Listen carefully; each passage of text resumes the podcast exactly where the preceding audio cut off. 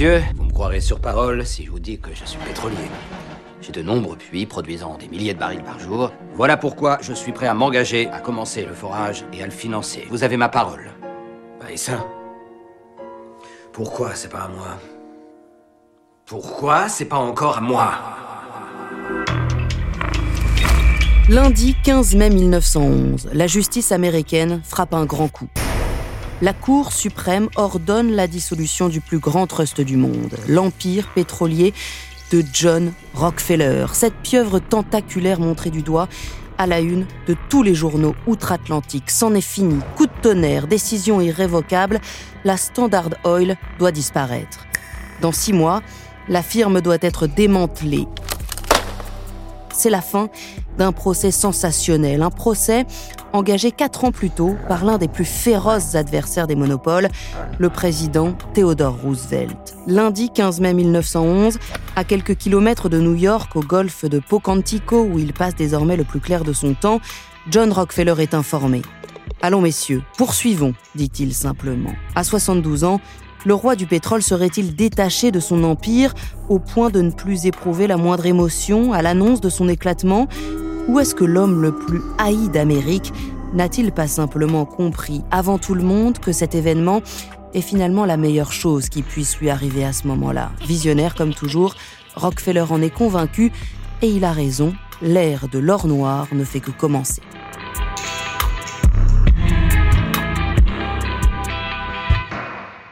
Je suis Pauline Jacot, vous écoutez les grandes histoires de l'écho, et nous partons ensemble à la rencontre de ces géants qui sont un jour tombés de leur piédestal. Épisode 2, lorsque l'Empire Rockefeller éclate.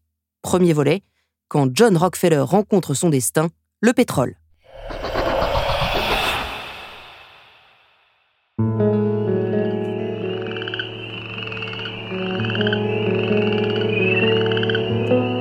John Rockefeller a 13 ans lorsque ses parents emménagent dans une petite ferme de Cleveland, dans l'Ohio. La maison familiale, c'est sa mère qui s'en occupe. Elisa, c'est elle aussi qui éduque ses six enfants. Une femme très austère, pieuse, religieuse, qui veille au grain en l'absence de son mari William, un colporteur vissé sur le siège de son chariot.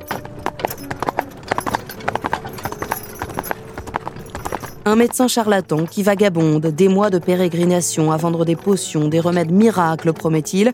William, surnommé Bill le Diable, un père absent, mais adoré, bonimenteur, revendeur de chevaux volés. Il rentre chez lui de temps en temps, pousse la porte du foyer, une pièce d'or, une blague, il amuse, il fait rire ses enfants. Et de sa double vie avec une autre femme, personne ne sait rien.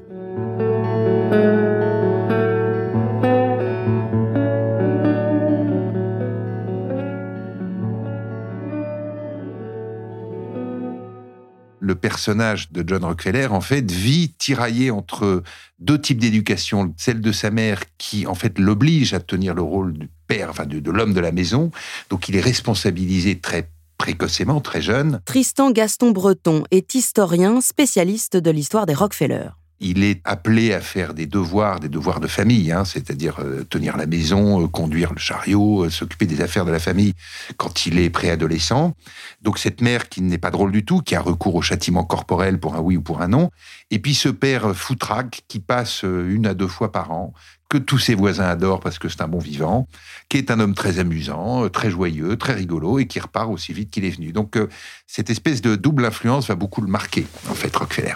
Le futur créateur de la dynastie Rockefeller est un adolescent grave, il ne parle pas ou très peu, un peu sinistre, c'est un enfant mince, au visage pâle. Il le sait, la vie n'est pas faite pour s'amuser, son éducation presbytérienne y est certainement pour quelque chose, il ne sourit jamais. John Rockefeller aime une chose, une seule, les chiffres. Il ne fait pas beaucoup d'études, mais se révèle très doué avec les nombres. Très tôt, il prend l'habitude d'épargner, un conseil maternel qu'il suivra toute sa vie. Une histoire qu'il raconte dans ses mémoires fait office de déclic chez le jeune Rockefeller. Un jour, il prête 50 dollars à un fermier du coin, sans oublier d'appliquer un taux de 7%. Quelques mois plus tard, il récupère 53 dollars et 50 cents.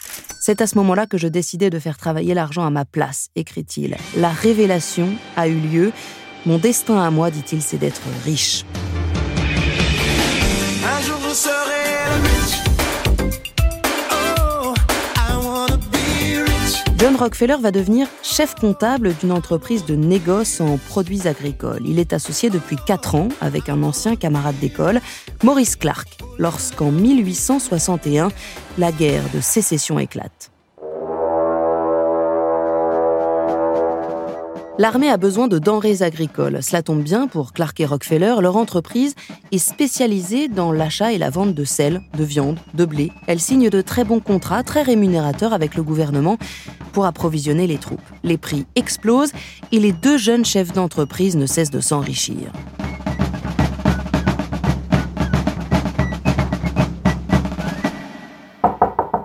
Deux ans plus tard, un jour de l'année 1863, un certain Samuel Andrews vient frapper à la porte de Clark et Rockefeller.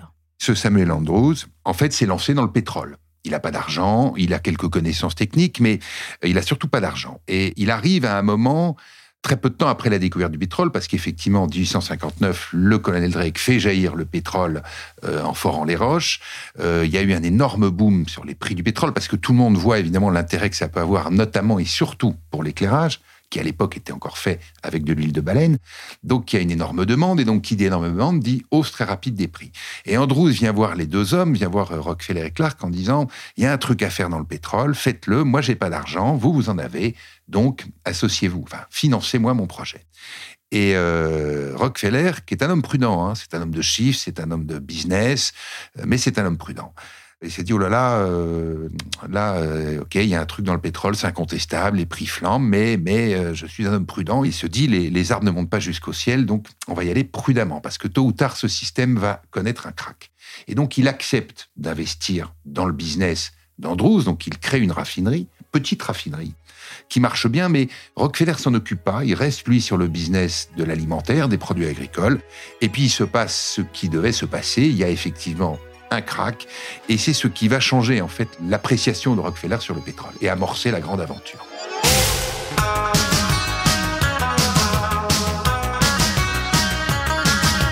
La grande aventure aura lieu en 1870 lors de la création de la Standard Oil. Dans les années 60, donc en attendant, Clark Andrews Rockefeller construisent leur première raffinerie à Cleveland, achetée en Pennsylvanie. Le pétrole brut est transformé et expédié ensuite vers la côte Est. La nouvelle affaire, Andrews Clark Co, fonctionne très bien. Un an après sa création, les bénéfices dépassent ceux du négoce de produits agricoles. Rockefeller s'intéresse de plus en plus à la raffinerie. Il a rencontré celui qui bâtira son empire, le pétrole.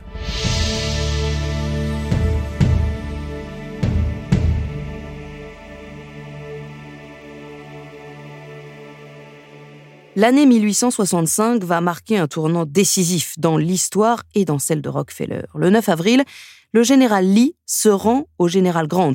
La guerre de sécession est terminée. Le Sud a perdu, les États du Nord l'ont emporté, l'Amérique prend alors le virage de l'industrialisation. L'âge d'or, c'est la croissance. Le pays se couvre de chemins de fer, des milliers de kilomètres qu'il faut graisser et des machines qu'il faut entretenir.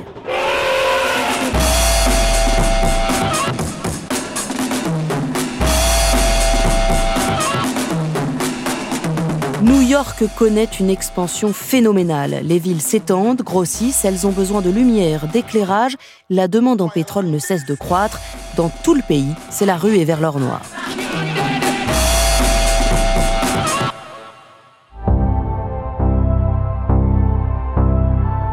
1865, dans cette effervescence d'une Amérique qui pose les jalons de sa prochaine superpuissance, John Rockefeller veut lui aussi accélérer. Le 2 février, au terme de multiples manœuvres et coups en douce, il parvient à évincer ses associés et se retrouve finalement le seul maître à bord.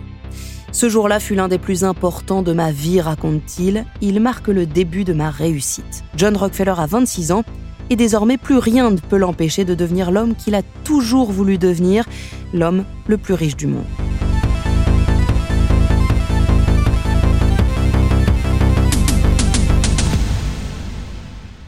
Vous aviez à cette époque-là toute une série de petites raffineries qui avaient vu le jour dans les années 1860 avec des petits moyens faits par des petits hommes d'affaires qui s'étaient dit, comme il y en a plein aux États-Unis, il y a de l'argent à se faire là-dedans, donc on va y aller. Et plein de petites raffineries avaient poussé un peu partout, mais qui étaient de mauvaise qualité, avec des produits épouvantables, qui pouvaient exploser, qui prenaient feu pour un oui, pour un non. Et donc, ce que fait euh, John Rockefeller, c'est qu'il va imposer des standards de qualité, ainsi que des quantités, mais surtout des standards de qualité qui vont donner le nom à sa fameuse entreprise, la Standard Oil. La Standard Oil voulant dire tout simplement que c'est un pétrole, produit pétrolier standardisé en termes de qualité. Alors, il utilise des méthodes incontestables et d'autres qui sont un peu plus contestables et qui expliquent toute la suite. La partie non contestable, on va dire, c'est effectivement l'idée, parce que c'est un homme, on est, vous l'avez dit, juste après la guerre de sécession, c'est le début des marchés de masse. Marchés de masse dans l'éclairage et dans le graissage, mais surtout dans l'éclairage, c'est extrêmement important. Donc il comprend, parce que c'est un homme d'affaires intelligent, qu'on ne peut pas vendre n'importe quoi aux gens, et notamment des lampes à pétrole qui peuvent exploser. Euh. Donc euh, il fait ce que personne n'avait fait, c'est-à-dire qu'il impose des standards. Et si vous voulez, dans un marché qui est encore très anarchique, ça plaît beaucoup. Voilà, vous avez des normes, vous avez une garantie de sécurité, vous avez une marque. Euh, vous voyez l'importance de la marque. C'est des choses assez nouvelles hein, dans, dans, le secteur du pétrole qui, encore une fois, était très anarchique. Ça, ça plaît beaucoup aux consommateurs, qu'ils soient industriels ou qu'il soit particulier. Et puis la deuxième méthode, parce que tout ça c'est bien joli, mais enfin il faut le vendre, votre pétrole, et il faut le vendre mieux que le concurrent. Et il y en a beaucoup des concurrents. Ils sont pas aussi gros, mais au départ, euh, ce sont des gens qui sont aussi extrêmement actifs et qui peuvent lui tailler des croupières. Et ce qu'il va faire, en fait, il va utiliser sa puissance qui se bâtit progressivement. Il va utiliser son extraordinaire capacité de négociation, son physique qui est très particulier, qui est un peu refroidissant, son esprit extrêmement structuré, donc sa capacité à dérouler des modes de raisonnement extrêmement séduisants. Enfin, tout ça participe d'une personnalité. Hein. Et puis surtout, il va utiliser ses moyens pour aller dire aux compagnies de chemin de fer, voilà, moi, je m'engage à vous fournir des quantités énormes de pétrole raffiné, de produits raffinés, que vous expédierez vers New York, vers notamment les villes de la côte Est. Donc je m'engage sur des quantités, mais en échange de ces quantités, vous allez me faire des tarifs extrêmement avantageux. Ça se fait évidemment en secret, c'est négocié dans un hôtel, je crois, à New York, de mémoire, dans le plus grand secret. Euh, ça fera un épouvantable scandale plus tard, mais sur le coup, en tout cas, c'est comme ça qu'il réussit à installer son empire qui est déjà consistant. C'est-à-dire qu'en fait, il expédie des quantités énormes à des prix beaucoup plus bas, donc qui sont vendus à des prix beaucoup plus bas, donc achetés évidemment beaucoup plus systématiquement que ceux des concurrents qui, eux, s'évertuent à payer des frais de transport beaucoup plus élevés qu'ils sont obligés de répercuter sur leur prix de vente, etc. etc. Donc c'est une logique, en fait, hein, de quantité-coût.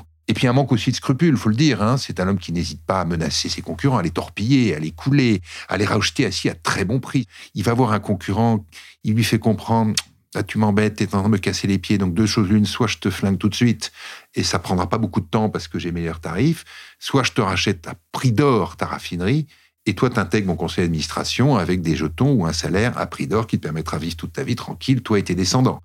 C'est comme ça que ça se passe. Et ça marche très bien. Tout ça marche très bien et c'est comme ça qu'il va agréger progressivement par rachat un nombre considérable de petites raffineries indépendantes qu'il rachète, qu'il modernise, qu'il agrandit et qui rentrent dans son système. Pour justifier ces méthodes douteuses, John Rockefeller n'hésitait pas à invoquer la survie du plus fort, l'œuvre de la loi, de la nature et de la loi de Dieu.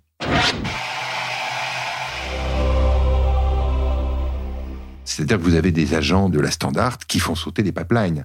Parce que si vous voulez, la bataille, elle n'est pas uniquement sur le raffinage, c'est-à-dire la raffinerie, mais elle est aussi sur le transport-distribution. Transport-distribution, ça se fait par chemin de fer ou par pipeline. Et donc, euh, dans les deux cas, il faut s'assurer le monopole. Donc, vous assurez le monopole comment? Par une guerre des prix. Donc vous ruinez vos concurrents, hein, comme je vous l'ai dit tout à l'heure, en obtenant des meilleurs tarifs. Euh, vous les ruinez aussi en, achetant tout simplement des constructeurs, des constructeurs de pipe, des fournisseurs, enfin des gens comme ça. Et puis vous, vous le faites en organisant des entreprises de sabotage délibéré, euh, des fuites dans les pipes concurrents, des déraillements suspects, des incendies suspects. Donc c'est surtout des guerres en sous-main qui assoit son pouvoir. Dans les années qui suivent, le groupe s'attaque à la production de pétrole brut, prenant le contrôle de nouveaux champs pétrolifères dans l'Ohio ou l'Indiana. Mais cette puissance grandissante commence à inquiéter. La situation de monopole dans laquelle se trouve Rockefeller ne plaît à personne, ni à l'opinion publique, ni au milieu politique. Il devient une cible, des émeutes éclatent en Pennsylvanie dans les années 1870 à la suite de prises de contrôle à marche forcée de plusieurs raffineries indépendantes des raffineries brûlées, des dépôts, des wagons sont incendiés.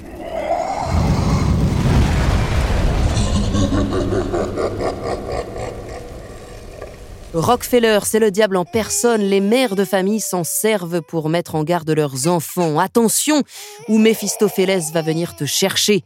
Logique, pensez-vous, pour le fils de celui qu'on appelait Bill le diable.